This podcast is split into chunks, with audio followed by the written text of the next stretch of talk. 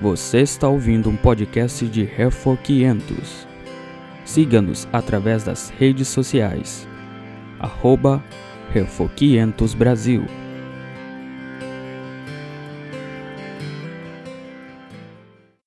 Semana passada nós tivemos uma aula um pouco mais, mais teológica, falando sobre a ordem da salvação, ordo salutis, em português antigo, né?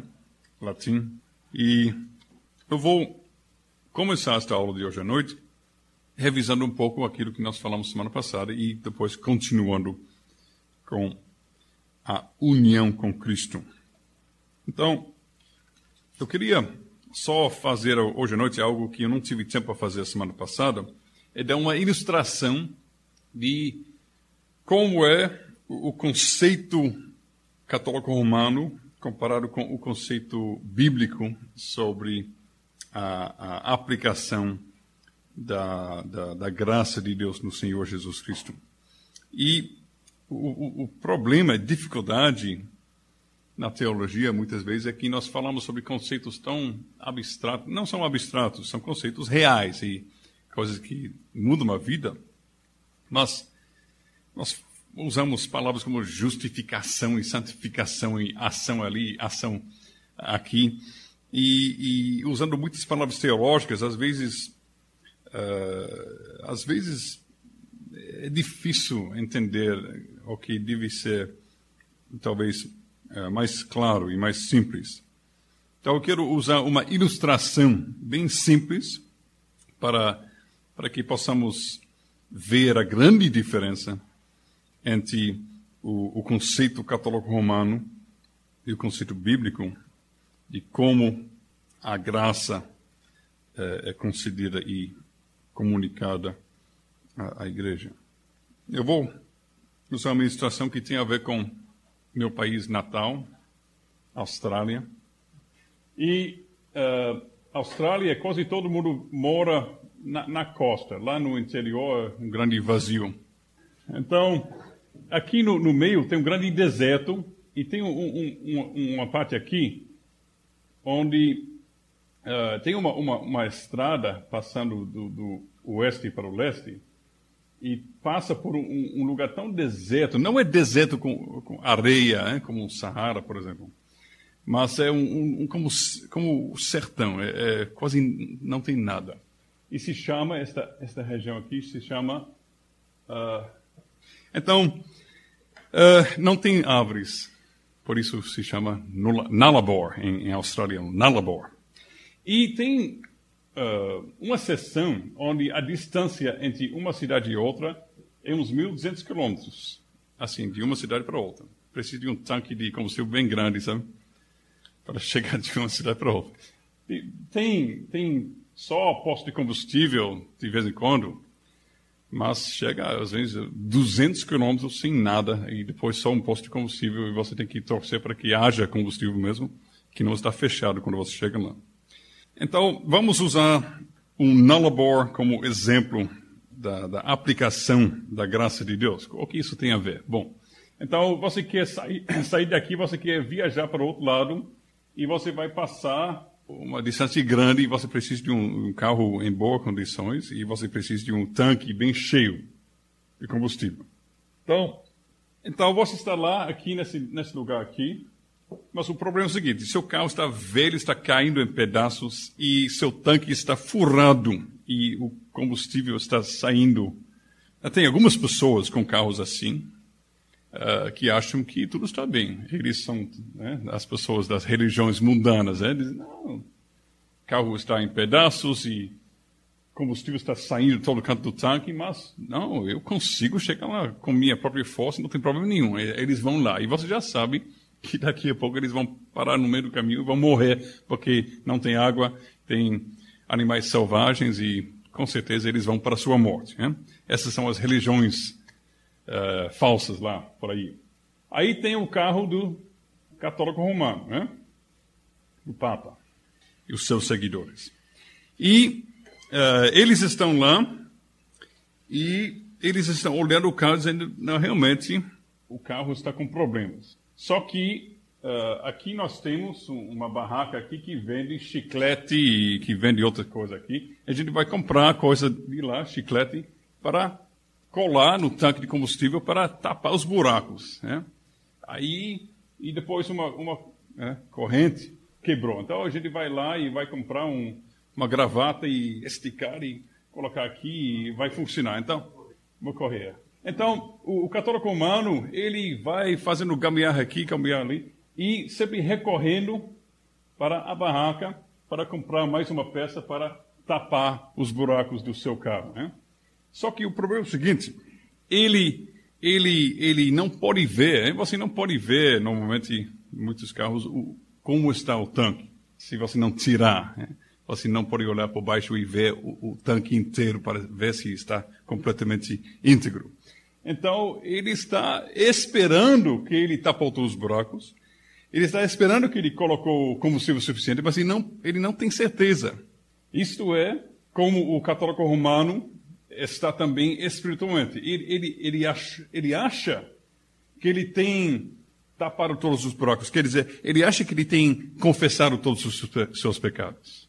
E ele acha que o tanque está cheio, porque ele, ele acha que ele, ele recebeu graça suficiente de ir para a missa tantas vezes. Então ele está pensando, bom, eu acho que dá, é assim, mas ele nunca tem certeza. Só vai ver quando ele começa no caminho e ou ele chega ou ele não chega. Ele, ele não tem certeza sobre isso. Então, isso é pensamento católico romano sobre, sobre a graça. Aí, depois você tem o conceito bíblico. O conceito bíblico é que o homem está aqui com seu carro quebrado, o, o, o tanque cheio de buracos, e ele com, com, certeza não tem condições de chegar no outro lado do Nalabor. E vem alguém, chega perto dele e diz: Meu amigo, você não consegue não. Você, seu tanque está cheio de buracos, seu carro está caindo pedaços e não tem jeito para você nenhum. Você vai morrer se você for com o seu próprio esforço. Agora veja bem, eu estou aqui com um carro novo e tanque cheio e eu estou dizendo a você, pegue uma carona comigo e com certeza você vai chegar são e salvo no outro lugar, né? no outro lado.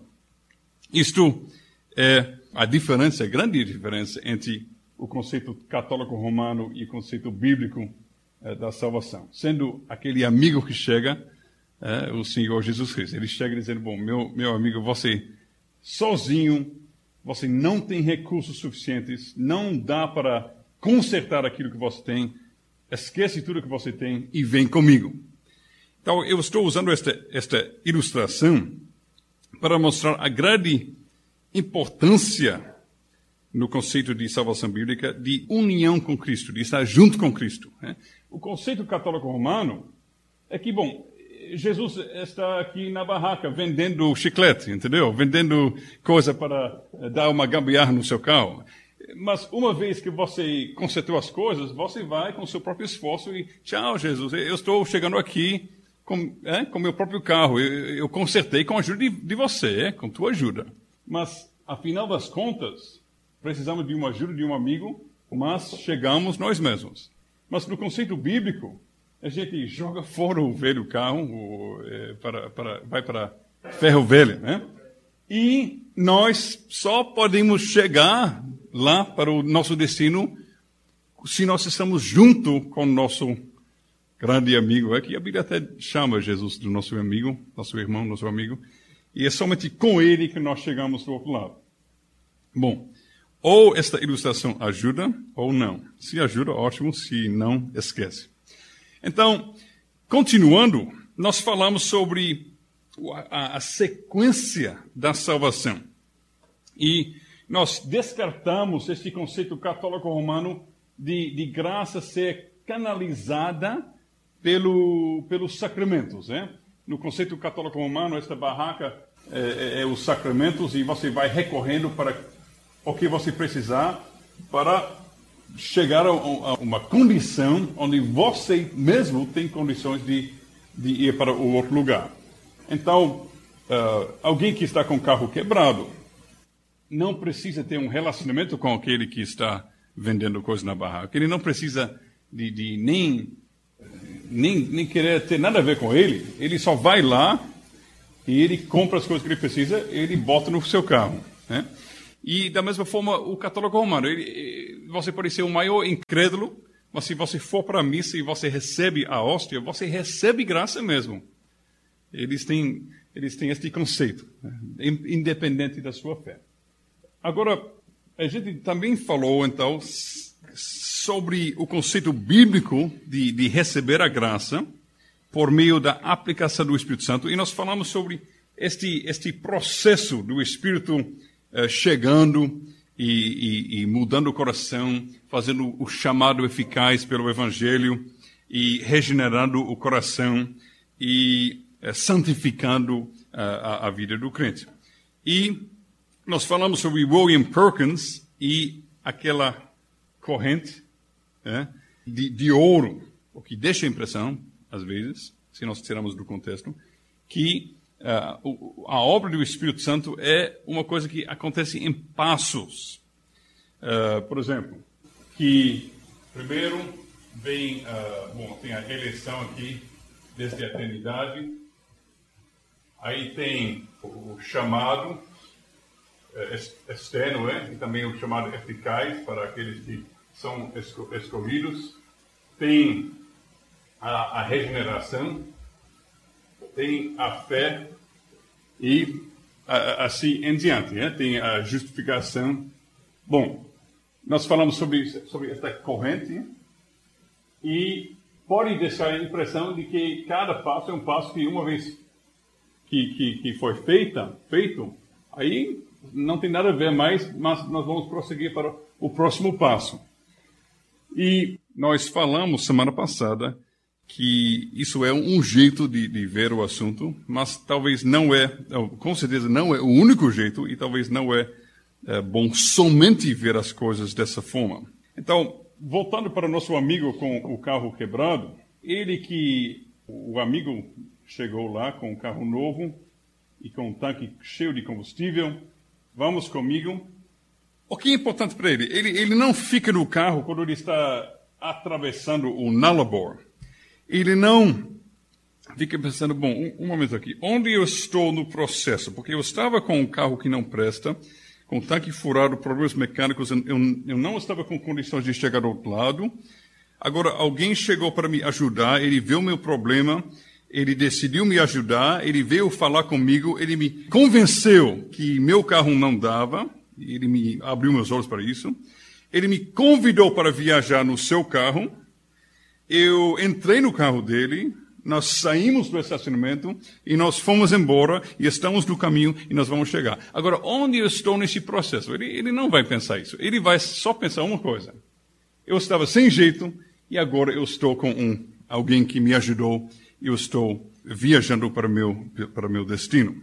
E da mesma forma na, na salvação, o, o crente não fica sempre pensando, bom, onde eu estou? Será que de fato eu fui eleito antes da fundação do mundo ou não? Ou será que eu já recebi o chamado eficaz? Talvez eu só recebi o chamado externo e eu estou apenas reagindo de uma forma externa, mas não ainda fui regenerado. Será que foi regenerado ou não? O crente não, não deve pensar essas coisas. E o grande, o grande perigo é quando o crente vê uh, somente a salvação e a, a, a, graça de Deus, do Senhor Jesus, somente em termos uh, de, de, eleição e dos decretos de Deus e dos, dos, da corrente de ouro, se ele só vê sobre esta ótica, ele pode ficar assim, sempre se indagando onde estou naquele processo. E o que Sinclair Ferguson quer nos dizer no, no livro dele é que de fato, o crente deve só olhar para uma coisa, não todas essas coisas, onde eu estou nesse processo, o que já aconteceu, o que vai acontecer. Ele deve olhar, eu estou com Cristo ou não? Eu tenho união com Cristo ou não? Porque, de fato, podemos dividir uh, aqui essas pessoas que querem atravessar o Nullarbor em dois grupos, aqueles que vão chegar e aqueles que não vão chegar.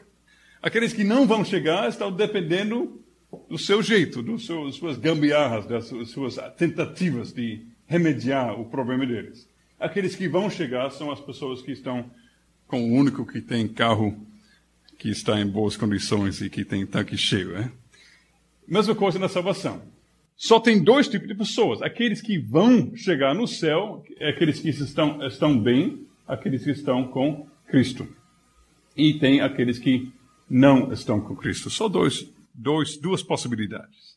Então, a grande uh, pergunta deve ser se eu estou com Cristo ou não.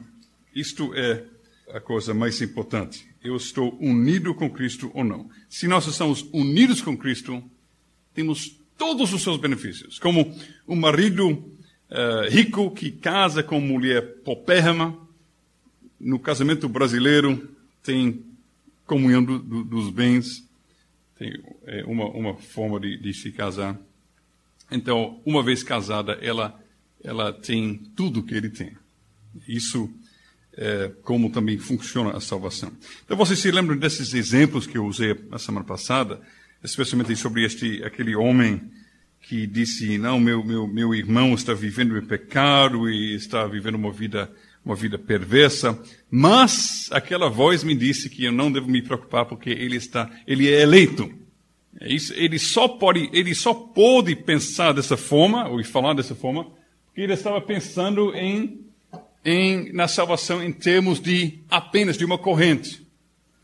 Então, não, então, veja bem, não aconteceu isso agora, nem isso, nem isso, nem isso, mas aconteceu isso. Eu não sei como ele sabia, aquela voz que falou a ele. Né? Mas, então, ele está olhando a corrente e, e vendo onde seu irmão está na, na, na, naquele processo. Mas a Bíblia nos chama eh, não a ver dentro da eternidade, porque nós não temos condições. Deuteronômio 29, 29 diz que as coisas secretas são de Deus e as coisas reveladas são para nós.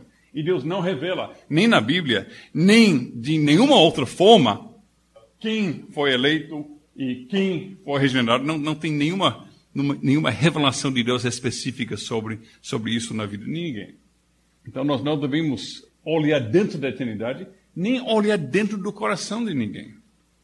É, eu não, como pastor, eu não posso olhar para dentro do coração de, de nenhuma ovelha para ver se está regenerada ou não. Tem alguns cristãos no mundo de hoje que gostam de perguntar isso. Não sei no Brasil, mas nos Estados Unidos. Você é nascido de novo? Você é regenerado?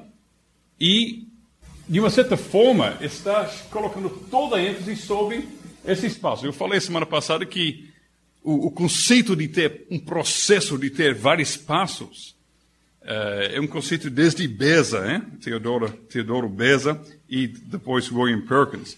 E mesmo as pessoas que são anti-reformadas uh, ainda usam, eles só brigam sobre a, a, a ordem. Por exemplo, o, o arminiano iria dizer que fé vem antes de regeneração que primeiro o homem aceita Jesus e depois ele, ele nasce de. Então é regeneração por decisão. Então eles brigam sobre a ordem, mas o conceito de ter todos aqueles passos, eles continuam uh, focando e, e, discutindo. Mas, uh, então por isso eles perguntam: Você já nasceu de novo? E meu pai sempre dizia a mim: Sabe, se você encontra alguém na rua e você disser a ele: Você já nasceu?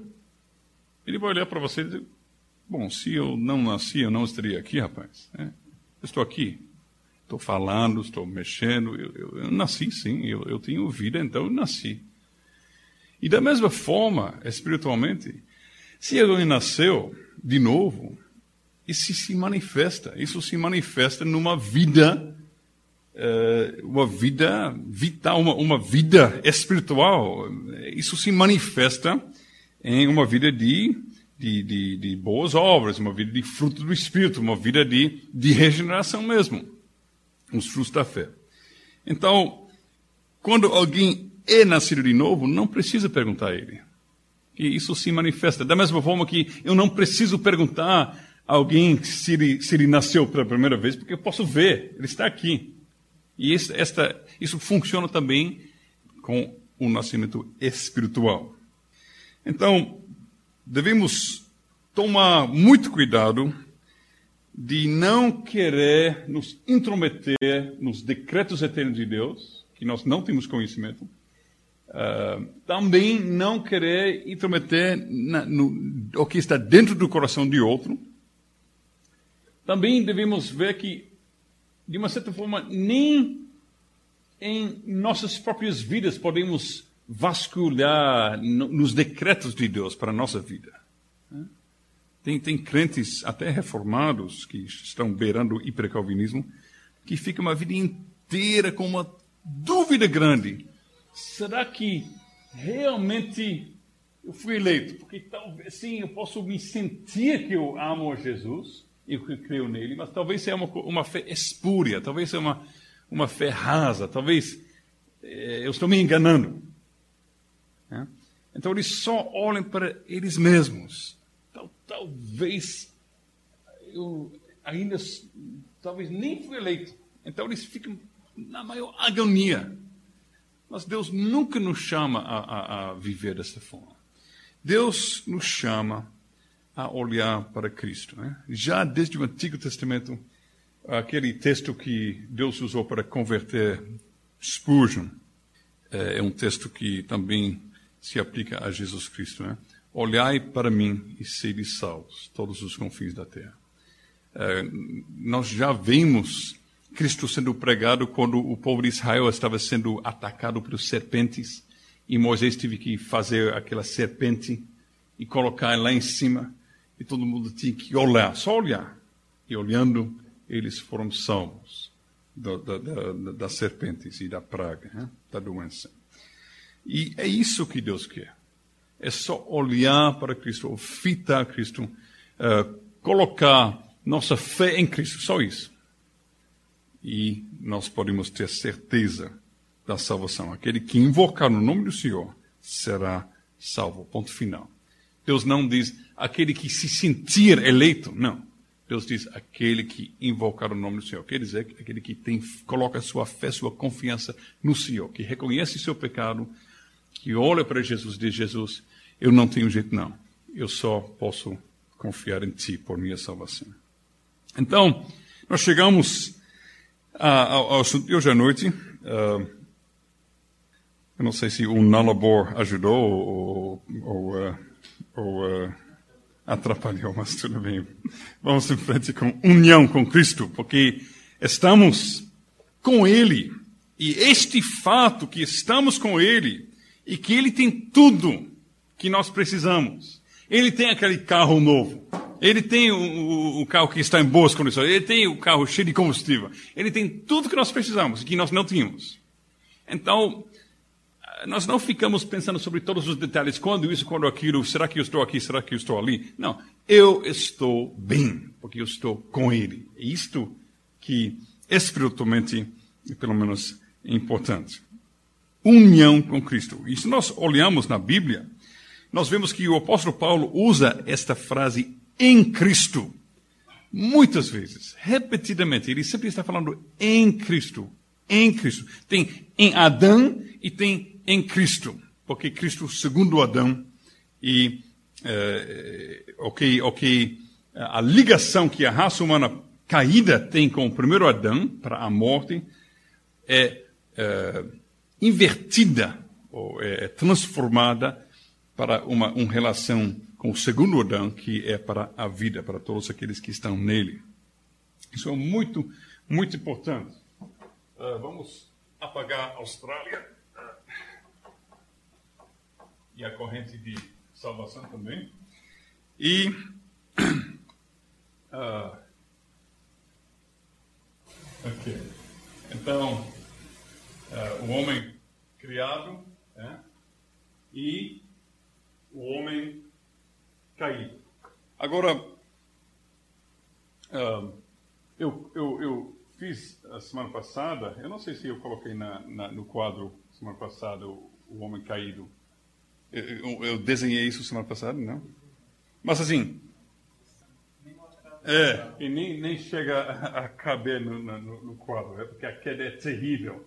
Mas, de fato, ele nem está morto deitado, mas está morto de cabeça para baixo. Sabe por quê? Porque para, para para o, o, o, o ser humano caído, a realidade está invertida, né? porque para Adão a coisa mais alta era servir a Deus e a coisa menos importante era o ego, né?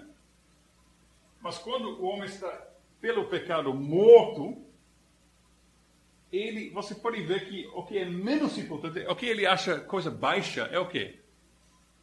As coisas antes ele achava mais altas, não é? Quando, quando você está aqui cabeça para baixo, é tudo invertido.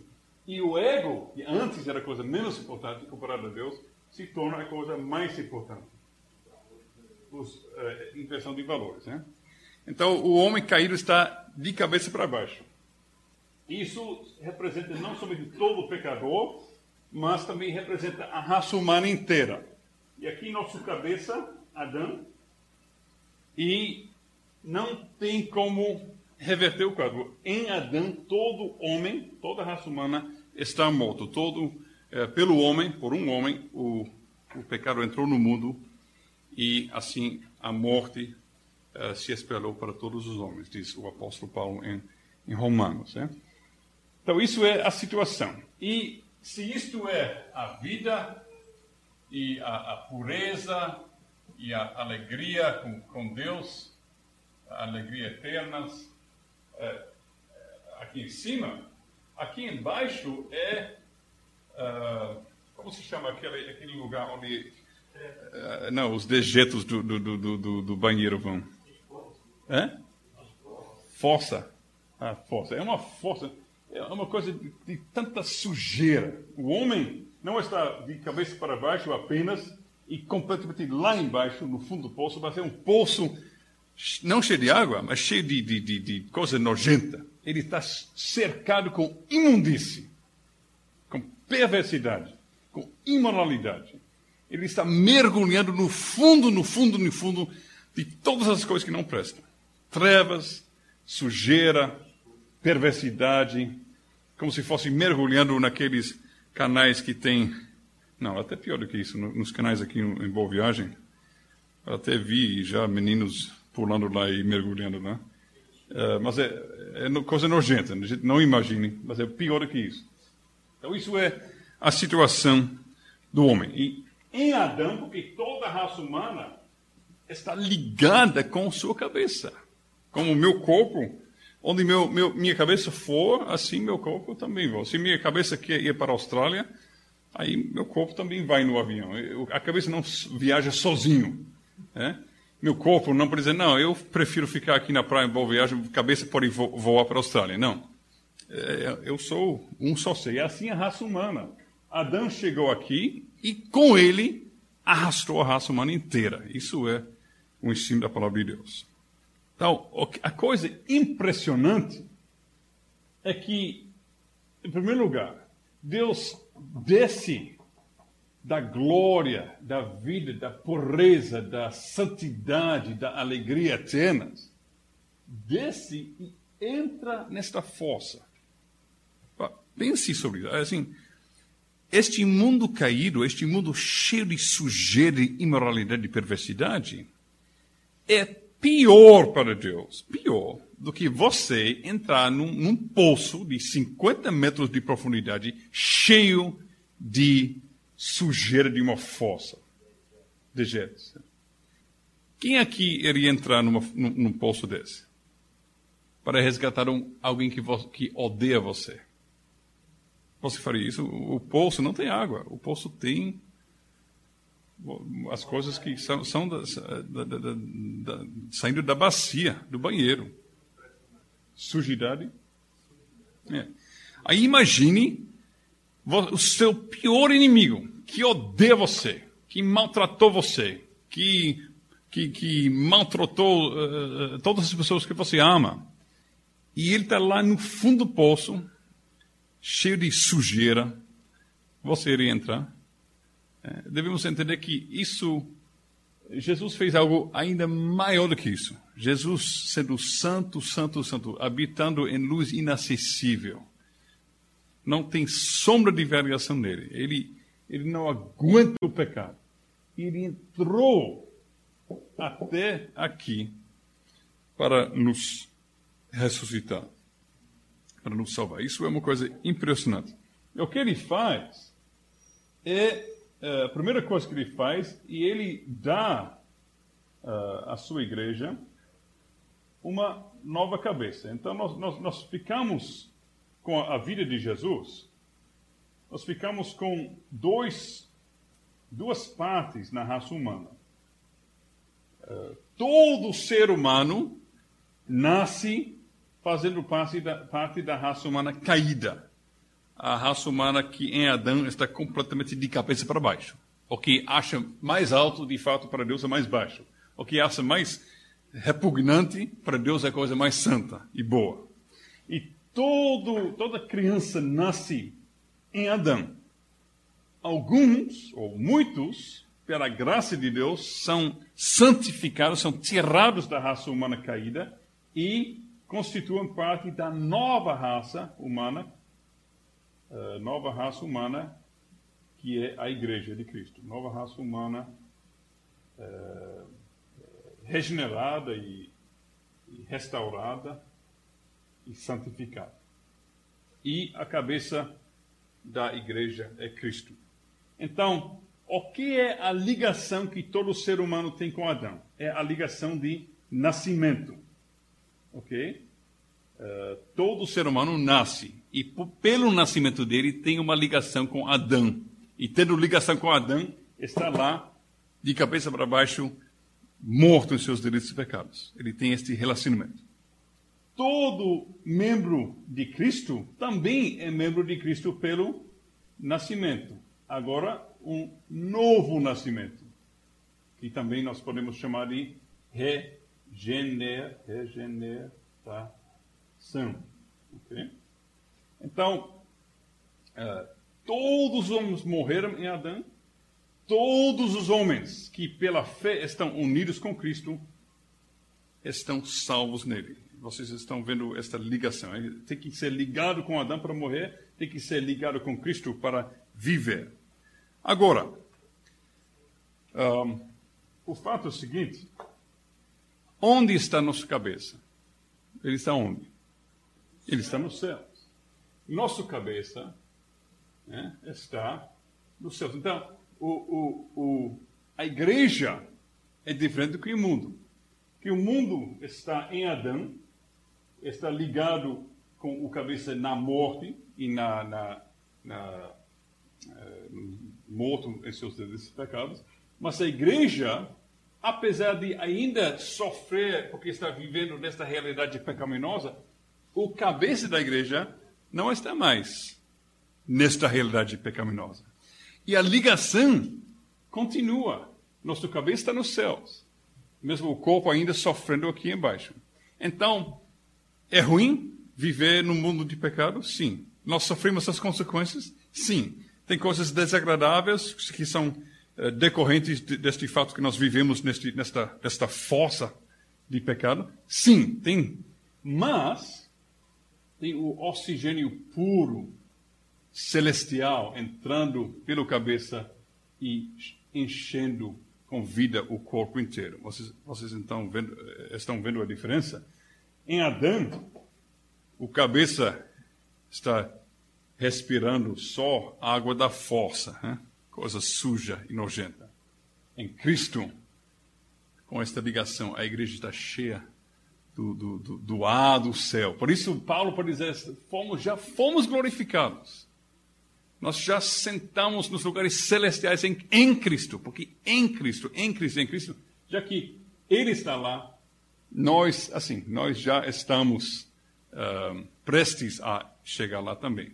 Como uh, você caiu de um navio, você está debaixo da água, você está, eu vou morrer, eu vou morrer afogado, mas de repente, sua cabeça sai da água e você pode respirar, aí é só uma questão de alguns momentos e o resto do corpo também vai sair, não é? Um momento que, que, que a cabeça saiu e pode respirar de novo, já é o momento da salvação do seu corpo. Mesmo o resto do corpo ainda está debaixo da água, por enquanto. Né? Isso é a situação da igreja.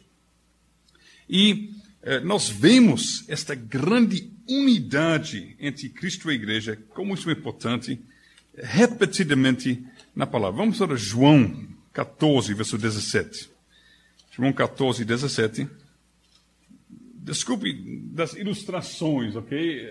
Um, mas eu quero mostrar como ligação e união com Cristo é questão de vida ou morte. A salvação depende como estamos em relação com Cristo. Isso faz toda a diferença. A salvação não depende em nós termos uma cabeça cheia de teologia. A salvação não depende de nenhuma coisa. Só depende de onde está Cristo em relação a nós. E qual a ligação. Se temos ligação ou não com Ele. É, se você quer usar o, o, exemplo dele dando carona, ou se quer usar o, o exemplo mais bíblico e apostólico de corpo, corpo e cabeça, o fato é que sem ter proximidade e, e, e, ligação e união com Cristo não tem salvação para ninguém, por mais teologia que ele conheça na sua cabeça. João 14, verso 17, diz, vamos ler 16 e 17. Alguém pode ler, por favor? Eu rogarei ao e dará outro consolador, a fim de que esteja sempre, para sempre convosco, o Espírito da verdade, que o mundo não pode receber, porque não o vê, nem o conhece. Vós o conheceis, porque ele habita convosco e estará em vós. Habita convosco, porque Jesus está lá. E Jesus está cheio do seu próprio Espírito. E estará em vós, porque no dia de Pentecostes ele vai descer do céu e habitar plenamente na sua igreja.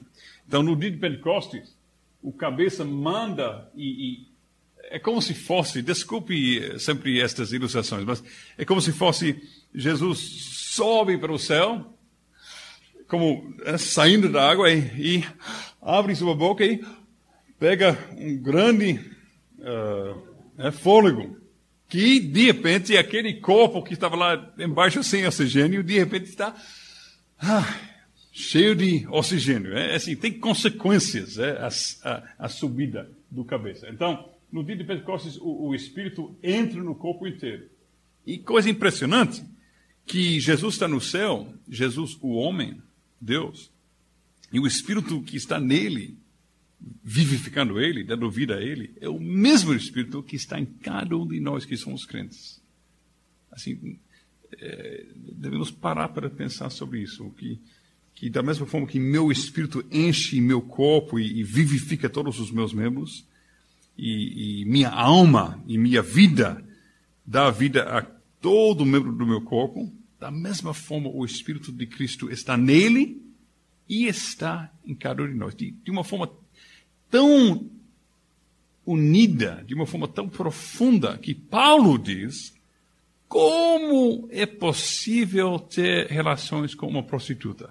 Eu vou pegar os membros de Cristo e ter relações com prostituta. Quer dizer que quando um homem crente ele, ele comete um pecado sexual, ele está, ele sendo crente, ele está ligado com Cristo e é o corpo de Cristo que está sendo blasfemado, diz Paulo.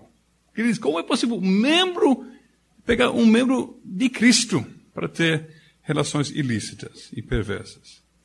Então, nós devemos pensar nisso, como é a identificação bíblica entre o crente e Jesus. Jesus não está lá, longe, e eu estou aqui, não. É uma identificação, uma união profunda. Veja verso 18: Não vos deixarei órfãos, voltarei para vós outros. E esta volta eh, está já no dia de Pentecostes. Naquele dia, verso 20, vos Conhecereis que eu estou em meu Pai, e vós em mim, e eu em vós. Então, nós participamos, então, em Cristo, sua, seu Espírito. E verso 23. Se alguém me ama, guardará minha palavra, e meu Pai o amará, e viremos para ele, e faremos nele morada. Então, veja também a, a Trindade claramente sendo ensinado eh, Jesus ora, diz que eu vou mandar meu Espírito que estará em vós. E ora ele diz, eu e meu Pai, nós vimos habitar em vós. E depois Paulo diz, vós sois templo do Espírito Santo. Então, Pai, Filho Espírito Santo, assim, de fato, é o próprio Deus que, pelo seu Espírito, está habitando na igreja e habitando em cada membro da igreja. Então, veja a grande ligação entre o crente e Jesus. É uma ligação vital. Por isso, Jesus pode dizer em Mateus 28, Eis que estou convosco até o fim dos séculos. É, porque ele não nos deixou órfãos, mas ele voltou para nós em seu ou pelo seu Espírito Santo.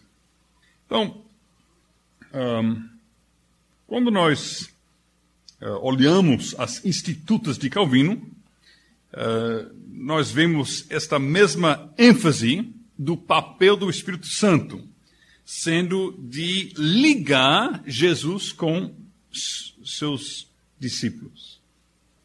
O Espírito Santo faz a união entre Cristo e seu corpo. E nós vemos isso, por exemplo, na forma que Calvino organiza suas institutas. Vocês sabem que ele, ele, ele segue mais ou menos a ordem do credo, credo apostólico. Tem quatro livros, as institutas. O primeiro livro trata sobre Deus Pai. O segundo sobre Deus Filho e a, a redenção. O primeiro sobre Deus Pai e criação. O segundo livro sobre Deus Filho e a redenção. O terceiro livro uh, sobre Deus Espírito Santo e o trabalho dele. E o quarto livro sobre a igreja, eclesiologia. Né? Vocês sabem que nós temos uma, um resumo das institutos, escrito por um, um, batista, que só trata os primeiros três livros das institutas. Né? E tem uma razão por isso, porque a eclesiologia, o pensamento sobre como organizar biblicamente a igreja de Calvino é completamente contrário ao pensamento batista e congregacional. E por isso, eh, isso não foi traduzido por, ou não foi resumido por aquele autor. Mas o, o livro é bom, é? o resumo dos primeiros três é bom. Então, quarto livro trata sobre a Santa Igreja Católica ou Universal, a Igreja de Cristo. Agora, veja como o próprio Calvino coloca o título ou a introdução, a descrição dos livros. Ele fala no livro 1, um, conhecimento do Deus Criador. Tudo bem. Ele fala no livro 2, que, que, que trata de Jesus e sua obra, conhecimento do Deus Redentor. Tudo bem.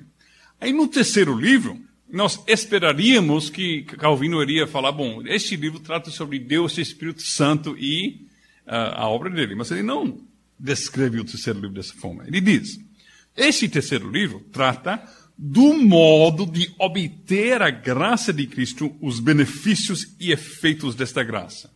Quer dizer, livro 1 um trata sobre Deus e a criação. Livro 2, Deus e a redenção. Pai e Filho. E livro 3, o modo de obter a graça de Cristo. Então, o modo de participar nos seus benefícios. Como esses benefícios são aplicados na igreja, nas vidas dos crentes. Então, é isso que Calvino entende biblicamente é a obra do Espírito Santo. É aplicar os benefícios de Cristo e unir o crente com Jesus para que o, o crente possa gozar desses benefícios. Então, Calvino até diz isso, ele diz: tudo que Cristo realizou não tem proveito nenhum para nós, enquanto ainda permanecemos separados de Cristo.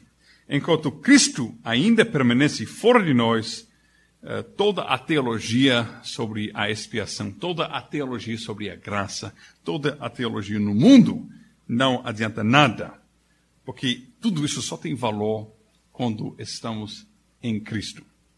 Por isso, o grande perigo dos nossos dias são os pseudo-calvinistas que estão andando por aí, que estão com cabeça cheia de teologia, que falam sobre eleição e arminianismo não, e eleição sim, predestinação e, e regeneração e isso, aquilo, eles têm tudo certinho. Só que falta uma coisa nas suas vidas: eles não conhecem o Senhor Jesus Cristo. Eles não têm união com Ele. E dá para ver. Dá para ver porque eles não são pessoas nascidas de novo. Porque, da mesma forma que, como um aborto está lá no chão, coberto de sangue e não mexe, eu posso dizer, bom, esse bebê não nasceu, mas está morto. Da mesma forma, nós podemos ver em nossos dias pessoas que se dizem calvinistas, que se dizem reformados, mas a vida deles não mostra nada do, da, da, operação do Espírito Santo, não mostra, não mostra nada de, de, uma nova vida, de santidade, de amor pelas coisas de Deus, de, do fruto do Espírito, né? uh, amor e, e paz e, e, paciência e as demais, os demais frutos. Então, uh, devemos tomar muito cuidado uh, de, de não cair nessa armadilha de pensar que tais pessoas são irmãos ou são uh, estão conosco. De fato, devemos repreender, porque o diabo, o diabo, eu acredito, teria condições de citar palavra por palavra o livro de Louis Berkhoff, com os olhos fechados. Eu tenho, porque ele, o diabo existe há milhares de anos, ele teve muito tempo para estudar, entendeu? E ele sabe muito bem que a teologia de Berkhoff está certa. Que o diabo sabe, o diabo estava lá quando Deus criou as coisas. O diabo estava lá quando Jesus morreu na cruz de Calvário. O diabo, ele, ele não somente sabe como nós podemos saber por meio de revelação, mas ele muitas coisas ele até percebeu e até presenciou. Ele já teve lá no céu antes de ser expulso. Então o diabo tem um conhecimento medonho profundo. E eu acredito que ele poderia fazer qualquer seminário e passar com nota 10 em todas as aulas, porque ele sabe a verdade. Ele sabe que Deus é criador. Ele sabe que evolução é mentira. Ele sabe como Jesus uh, salvou os seus. Ele sabe que tem a eleição, a predestinação, a regeneração. Ele sabe tudo.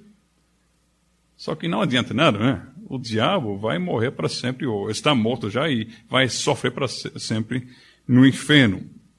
Os demônios, diz Tiago, eu acho, os demônios sabem uh, uh, a verdade e isso não salva eles, mas só deixa eles tremendo, com medo. Porque eles, eu não me lembro exatamente do, do texto, né? Uh, mas ele, ele fala mais ou menos da, da seguinte forma: que os demônios estão cientes da verdade e isso deixa eles tremendo com medo. Infelizmente, o, o, o pseudo-calvinista, eh, a pessoa que é pseudo-reformada, que tem cabeça cheia de teologia, mas não mostra uma vida de no, no, ser uma nova criação, ele deve aprender com os demônios que o demônio, conhecendo a verdade na cabeça, está apavorado e com medo. Pronto, leia, por favor. Crês tu que Deus é um só, fazes bem, até os demônios creem e tremem. Pronto. Então, o pseudo-reformado, ele deve aprender com isso ele deve ter o bom senso de pelo menos tremer. Ele sabe sobre o Deus soberano. Ele fala tal, tal, tal sobre pecado, sobre depravação total, sobre isto, sobre aquilo, mas ele não tem o bom senso de ficar tremendo perante a majestade e a santidade de Deus e dizer: Deus, tem misericórdia de mim, um pecador. Não, porque ele está tão uh, ele está tão ocupado brigando com arminianos e vencendo batalhas teológicas, porque é muito agradável, porque a fé reformada é a verdade. Então, você pode pegar qualquer católico romano, budista, arminiano, você pode derrubar no argumento. É muito gratificante. Porque a verdade sempre derruba a mentira. Então, você pode se sentir muito inteligente, porque você está usando coisas verdadeiras e você sempre vai vencer, se você tem um bom conhecimento. Tem pessoas que estão vivendo com isso, assim, vivendo com tanta alegria, de vencer argumentos teológicos que eles não estão parando para se perguntar: será que eu tenho união com Cristo? Será que eu estou realmente em Cristo? Então, irmãos, devemos uh, nos perguntar: né? eleição, uh, predestinação, uh, o, o, chamado e, e todos, todos os outros passos.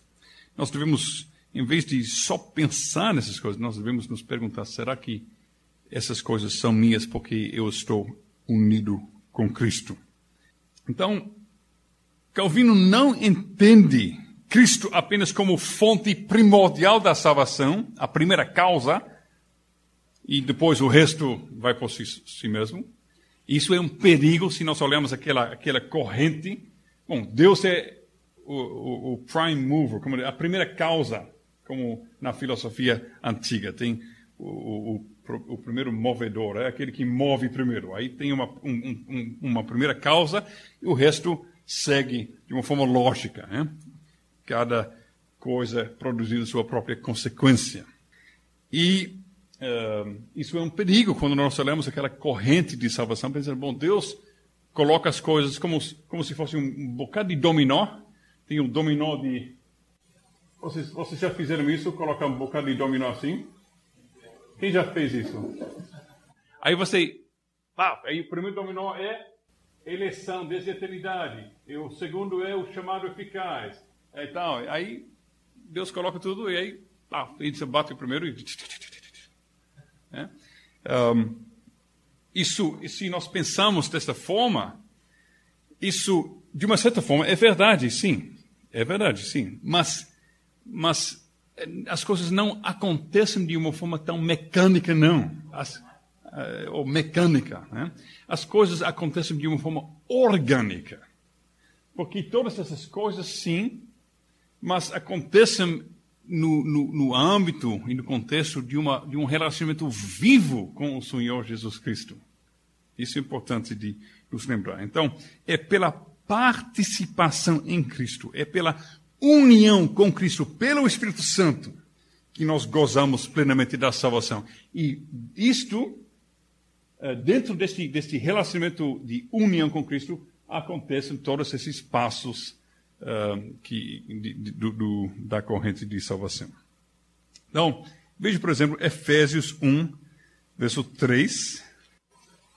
Bendito Deus e Pai nosso Senhor Jesus Cristo que nos tem abençoado com toda sorte de bênção espiritual nas regiões celestiais em Cristo. Ok. Então veja estas outras palavras. Toda sorte de bênção espiritual nas regiões celestiais em Cristo. Assim, aí veja, em Cristo está lá em cima. E é neste contexto o okay, quê? Veja, assim como nos escolheu, nele antes, nele, em Cristo. Ele nos escolheu antes da fundação do mundo, para sermos santos e irrepreensíveis perante Ele. E em amor nos predestinou para Ele, para a adoção de filhos, por meio de Jesus Cristo, em Cristo, de novo, segundo o beneplácito da Sua vontade, para louvor da glória de Sua graça, que Ele nos concedeu gratuitamente no amado, quer dizer, em Cristo. Quarta vez. No qual, em Cristo. Quinta vez.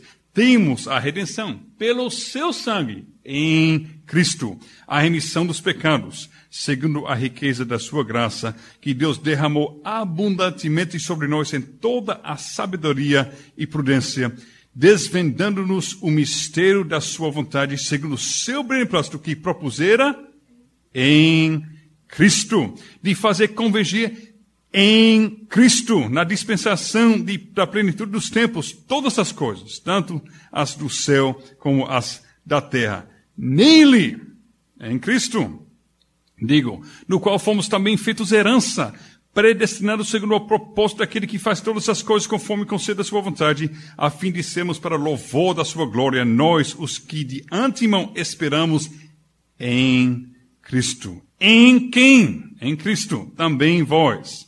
Depois que ouvistes a palavra da verdade, o evangelho da vossa salvação, tendo nele, em Cristo, também crido, fostes selados com o Santo Espírito da promessa, o qual é o penhor da nossa herança, até ao resgate da sua propriedade, em louvor da sua glória. Bom, está vendo como em Cristo não é uma coisa pequena na teologia, no ensino de Paulo? Porque desde a predestinação até a glória, todo passo, todo, todo, todo momento, toda coisa que acontece na salvação é em Cristo. Tudo somente por meio de uma, um relacionamento vivo com o Senhor Jesus Cristo. É uma coisa absolutamente linda.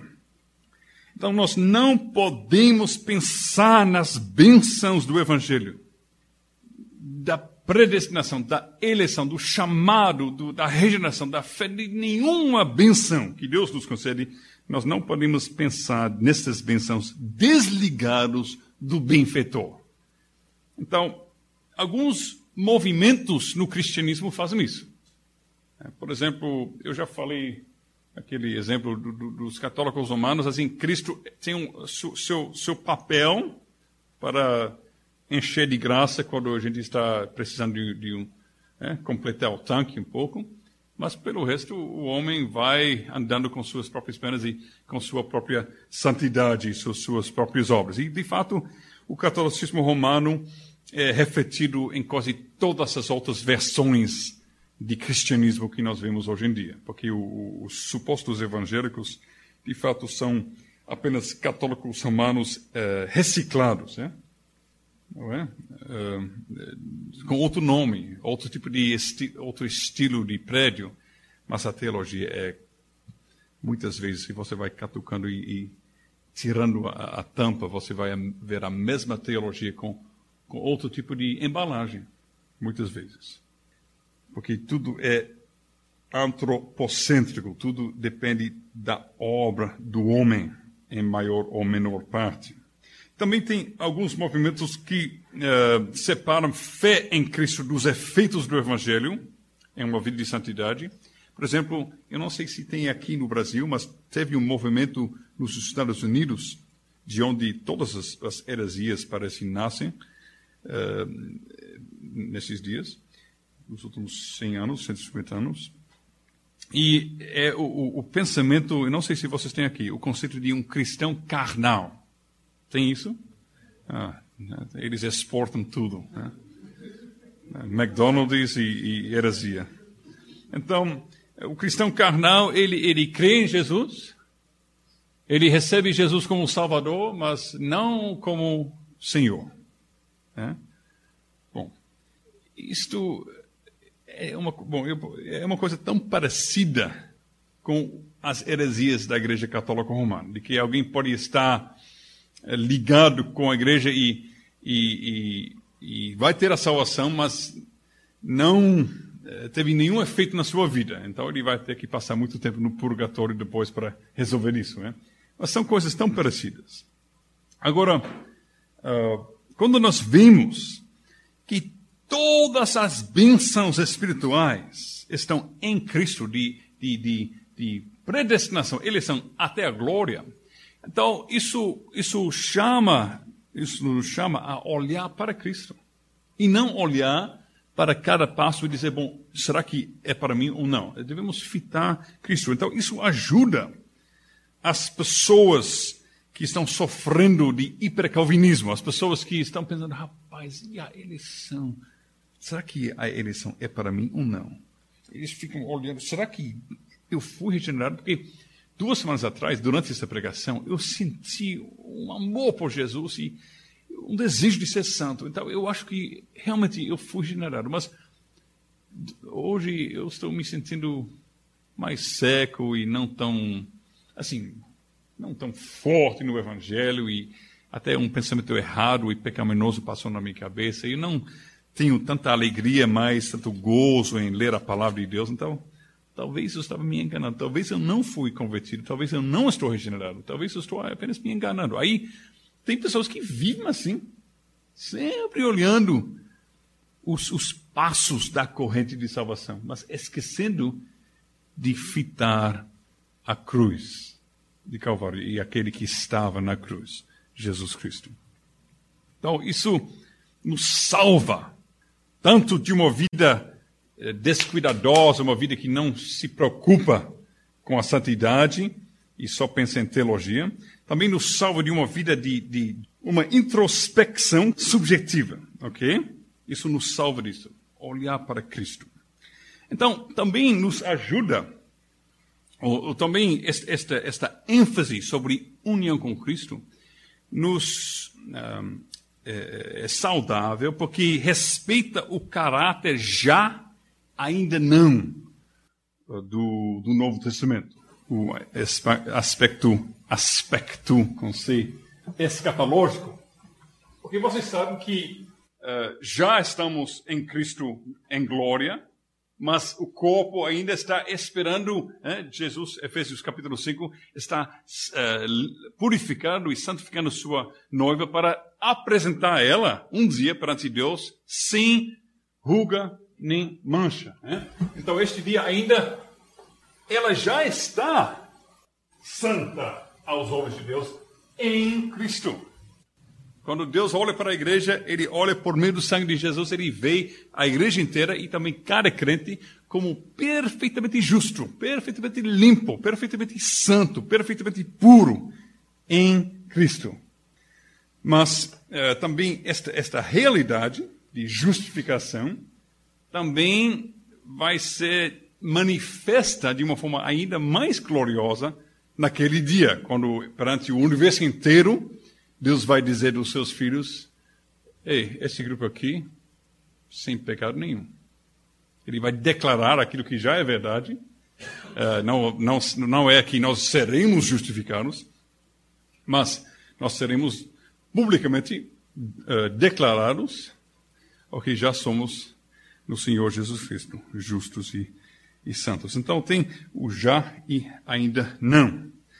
Então, aqueles que vivem no Espírito Santo, que participam em Cristo, também vivem neste mundo, como eu mostrei a vocês com esta ilustração. Cabeça que está em glória, mas o, o, o corpo ainda está na poluição deste mundo caído.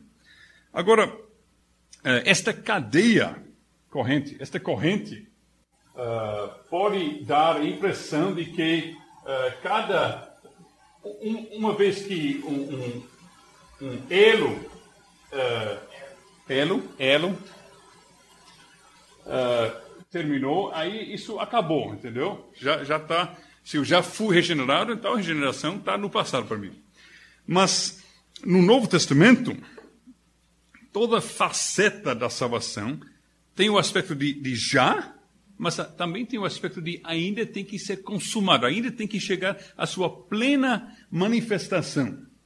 Uh, Ferguson diz. Esta, estas ilustrações do, do Nalabor e aquele, aquele, aquela ilustração que eu desenhei não é de, de Ferguson, ok? Mas agora estou falando de Ferguson de novo. Então, por exemplo, ele, ele mostra como isso é verdade, este já ainda não, em vários aspectos da, da salvação. Eu vou terminar com isso. Regeneração, por exemplo. Regeneração tem o aspecto já, regeneração, que já é verdade, mas também uh, em glória, ou, ou, tem um dia quando isso vai ser manifesto de uma forma ainda mais completa. Vamos para a primeira carta de Pedro, capítulo 1, verso 23. Primeira a Pedro, ou de Pedro. Ele não escreveu ele mesmo. Primeira de Pedro 1, 23. Alguém pode ler?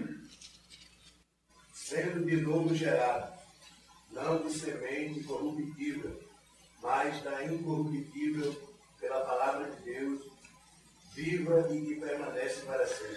Então, o fostes regenerado. Então, isso é uma coisa, é um, um, passivo perfeito, o, o, tempo do verbo, é que alguma coisa aconteceu é, no passado, é, o verbo é no, no, no, perfeito, que significa tem uma coisa que aconteceu e tem con, é, consequências ou resultados contínuos, que continuam até agora. Então, a regeneração é um fato que já aconteceu naqueles que são crentes. Agora, vamos agora para Mateus 19, 28. Mateus 19, 28. Alguém pode ler Mateus 19, 28? Jesus lhe respondeu: Em verdade vos digo, que vós, os que me seguistes, quando na regeneração o Filho do Homem se assentar no trono da sua glória, também vos assentarei em doze tronos para julgar as doze tribos de Israel. É, esse, esse verso é citado por Ferguson. É, devemos tomar cuidado em não colocar conceitos estranhos na boca de Jesus, mas podemos dizer que, em um aspecto, ele vê que este, este, o novo nascimento, a regeneração, tem o aspecto futuro ainda também. Né? Isso não no sentido de cada crente individualmente esperando sua regeneração lá em glória. Mas regeneração literalmente é novo nascimento. E aquele que está em Cristo, Paulo diz em outro lugar, é uma nova criação. As, algumas traduções dizem nova criatura, mas é mais certo traduzir nova criação. E somos novas criações. Mas, mas ainda lutamos contra o velho homem. Então, esta plenitude desta verdade que nós somos novas criações vai eh, entrar com toda a força no grande dia. A consumação de todas as coisas. Naquele momento, nós vamos entrar na, na plenitude do que significa o fato que somos regenerados, que somos novas criações. Porque naquele momento não vai sobrar nada mais do velho homem e, e daquilo que éramos. Então, o aspecto é que já nascemos de novo. Mas naquele dia, a criação será restaurada, renovada, incluindo todos nós, com corpos glorificados e não vai sobrar nada da antiga situação. Então, regeneração já ainda não. Santificação. O aspecto de quebrar os laços com domínio do pecado é algo pontual que acontece quando alguém está unido com Cristo. 1 aos Coríntios 6, 11, por exemplo. 1 aos Coríntios 6, 11. Alguém pode ler? E é o que alguns de vós têm sido, mas haveis sido lavados, mas haveis sido santificados, mas haveis sido justificados, em nome do Senhor Jesus Cristo e pelo Espírito do nosso Deus. Hum. Em Cristo, é? Em o nome de Jesus Cristo. Veja que fostes santificados. Fostes, isso é um, uma coisa que aconteceu. Uh, ao mesmo tempo, santificação é algo. Uh, bom, vamos para Romanos 6, 1 até 14. Bom, nós não temos tempo para ler tudo isso, mas Romanos 6, 1 até 14 também uh, fala sobre, sobre esta, este, este desligamento, é? Verso 4: Fomos, pois, sepultados com ele na morte pelo batismo, para que, como Cristo foi ressuscitado dentre os mortos pela glória do Pai, assim também andemos nós em novidade de vida. Uh, fomos, verso 6, crucificados pelo nome, para que o corpo do pecado seja destruído e não sirvamos o pecado como escravos. Um, então, isso é linguagem bem clara, que uh, verso 11: Considerai-vos mortos para o pecado, mas vivos para Deus. Agora, tendo falado isto, um, Paulo continua falando aos crentes, dizendo: não reine, portanto, o pecado no vosso corpo mortal. Então, porque o pecado não pode reinar. Verso 14: o pecado não terá domínio sobre vós. Ok. Então, vamos agora para 1 aos Tessalonicenses 5, 23. Mesmo o Deus da paz nos santifique em tudo, e o vosso espírito, alma e corpo sejam conservados íntegros e irrepreensíveis na vinda de nosso Senhor Jesus Cristo. Então, ele está falando a pessoas que ele já disse em Romanos, são pessoas que morreram para o pecado. Aí o pecado não está dominando, não reina mais neles, né? porque eles são, estão em Cristo. Eles são santificados. Só que ele também diz, em verso 23 de 1 Tessalonicenses 5, que o Deus vos santifique. Então quer dizer que tem, também tem o aspecto de uma necessidade de santificação. Ele não vê nenhum problema, nenhum, nenhuma coisa, nenhum conflito nisto né, entre o já e ainda não, entre a realidade e a, a plenitude da realidade sendo, sendo manifesta. É, falando aos Colossenses, falando aos Efésios, ele, ele diz: Nós morrimos com Cristo para o pecado. E logo depois ele diz: Então mortificai uh, em vós os frutos da carne. Você tem que. Quer dizer que é, um, é algo que já aconteceu em Cristo e também é algo que continua devemos viver mortificando e matando uh, os frutos da carne em nós, é, as coisas que não prestam. Então, é no sentido de nós somos santificados no sentido que pecado não mais domina, não manda em nós, mas ainda precisamos crescer nessa santificação até que não uh, resta nenhuma nenhum resquício desta antiga vida. Glorificação, mesma coisa. Romanos 8 uh, fala sobre a glorificação, uh, que Romanos 8, 28, é, que todo mundo conhece. Uh, o, o verso 30 que diga, aos que justificou, a esses também glorificou. É uma coisa tão certa que fala no perfeito ou no auristo, que é uma coisa já decretada e certa. Vamos para 2 aos Coríntios 4, verso 18. 2 aos Coríntios 4, 18. Aqui falando no contexto de, de aflições, ele diz: Nossa leve e momentânea tribulação produz para nós eterno peso de glória, acima de toda comparação. Não é tentando nós nas coisas que se veem, mas na, nas que se não veem. Porque as que se veem são temporais e as que se não veem são eternas. Então, em Romanos 8, 28, Paulo diz: Nós, nós já somos glorificados. Também, é, em outro lugar, ele diz: Nós estamos sendo, nós fomos sentados com Cristo nos lugares celestiais. Uh, mas também tem o, o, aspecto de esperar a glória, esperar a plenitude da glória. Primeira carta de Pedro 4, 13.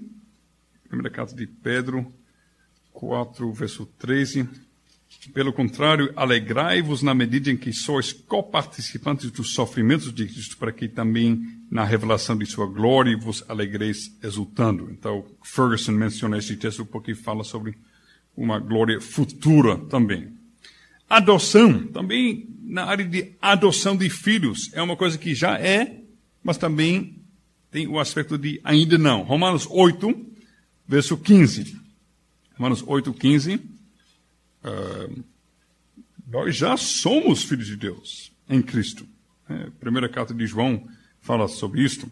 Mas Romanos 8, verso 15, diz o seguinte: Porque não recebestes o espírito de escravidão para viveres outra vez atemorizados, mas recebestes o espírito de adoção, baseados no qual clamamos Abba Pai. Então, como João diz, é que amor o Senhor nos manifestou que sejamos chamados filhos de Deus. Nós somos filhos, nós fomos adotados. Veja verso 16.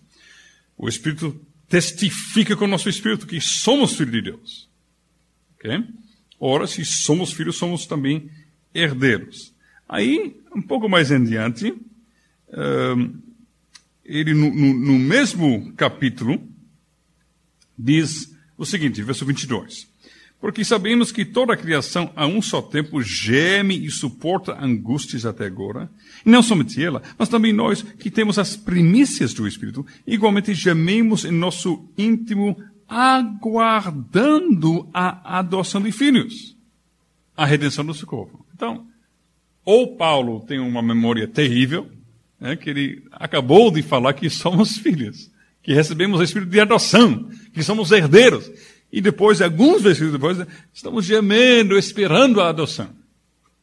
Bom, ele não tem problema. Como também na, na, na, na regeneração, uh, na glorificação, também uh, na adoção e na santificação, também na adoção tem o aspecto de já, ainda não. Eu sou menino de rua, menino que moro numa favela, eu, eu estou, nem, nem tenho casa, eu estou na, na rua da favela e, e vem um, um, um grande, uh, grande rei, ele diz, bom, eu, eu vou tirar você desta miséria na qual você está vivendo. E eu vou, eu vou adotar você. Aí ele está feito. Aqui, selado. Tome essa carta e daqui a pouco eu volto para pegar você e levar para o palácio. Aí eu já sou, né? ele, o rei, ele é lei, ele escreveu, ele selou com seu anel. Aí é feito, eu sou o filho dele. Só que né, vai chegar o dia quando ele vai me levar para dentro do palácio e eu vou receber outras roupas e eu vou viver a plena realidade disto. Então, eu já sou adotado, mas eu estou gemendo e esperando aquele dia quando a plenitude desta realidade vai entrar em vigor. Também, isso é interessante, especialmente nesses dias onde tem muitas, muitas, muitos conflitos teológicos sobre a, a justificação, e hoje em dia é muito perigoso falar sobre justificação, porque tem muitas heresias e pensamentos errados sendo falados sobre isto também no meio é, protestante reformado. Mas Ferguson também diz que justificação também é, tem o um aspecto de já e ainda não. Ele não está sendo heterodoxo quando ele diz isso, mas é uma coisa bem bíblica. Já fomos declarados justos. Isso a Bíblia ensina claramente. Mas também tem o aspecto que no dia final, esta mesma verdade que já está em vigor vai se manifesta de uma forma mais cheia e mais completa. Vamos, por exemplo, para 2 aos Coríntios 5, verso 10. Porque importa que todos nós compareçamos perante o tribunal de Cristo, para que cada um receba segundo o bem ou o mal que tiver feito por meio do povo. Okay, então, Paulo está falando eh, nós já fomos julgados em Cristo, nós já fomos justificados em Cristo, mas vai ter o, a declaração pública em frente do universo inteiro. Bem feito, é? Vocês me visitaram quando eu estava no presídio, vocês me deram água quando eu estava com sede, vocês me deram roupas quando eu estava nu. E os crentes, quando, Senhor? É? Então, vai ser declarado a justiça a, a, e a inocência e a santidade dos, dos santos, dos filhos de Deus, publicamente. É, então, isso isso é a plena experiência da doutrina de justificação. E, uh, naquele dia, uh, o, o Senhor vai nos dar a coroa de justiça a todos que ansiavam por sua vinda, diz o apóstolo Paulo. O catecismo, para vocês que são presbiterianos, o catecismo menor de Westminster diz, na pergunta 38, eu acho, diz a mesma coisa. Um, na ressurreição, diz o Catecismo de Westminster, os crentes, sendo ressuscitados em glória, serão abertamente reconhecidos e inocentados no dia de juízo. Então, o catecismo, isso só para mostrar que este aspecto de já e ainda não, de justificação, é uma coisa ortodoxa também dentro da, da, do, do, do, da teologia reformada no decorrer dos séculos, que naquele dia os justos, que já são declarados justos aqui e agora, serão inocentados perante o tribunal celestial. Então, em Cristo, se você sair desta, desse lugar com nada na sua cabeça, sem se lembrar de nada, por, por favor, pelo menos saia com essas duas palavras: em Cristo. Porque é em Cristo que temos todas essas coisas. E a plena realidade do que o que é ser e viver e existir em Cristo não ainda está conosco. Vai chegar o dia quando Cristo voltará e levará sua noiva para viver com Ele em glória. E naquele momento, tudo que já está plenamente verdade e verdadeiro para nós vai entrar em pleno vigor e nós vamos experimentar ao máximo. E uh, vai ser uma coisa que que precisamos de uma eternidade para glorificar Deus pela beleza desta salvação. Então, uh, semana que vem, nós veremos uh, como Cristo é o paradigma e a fonte deste, deste ordo salutos, desta ordem de salvação. Nós vamos também ver as consequências práticas para a nossa vida dia a dia dessas coisas.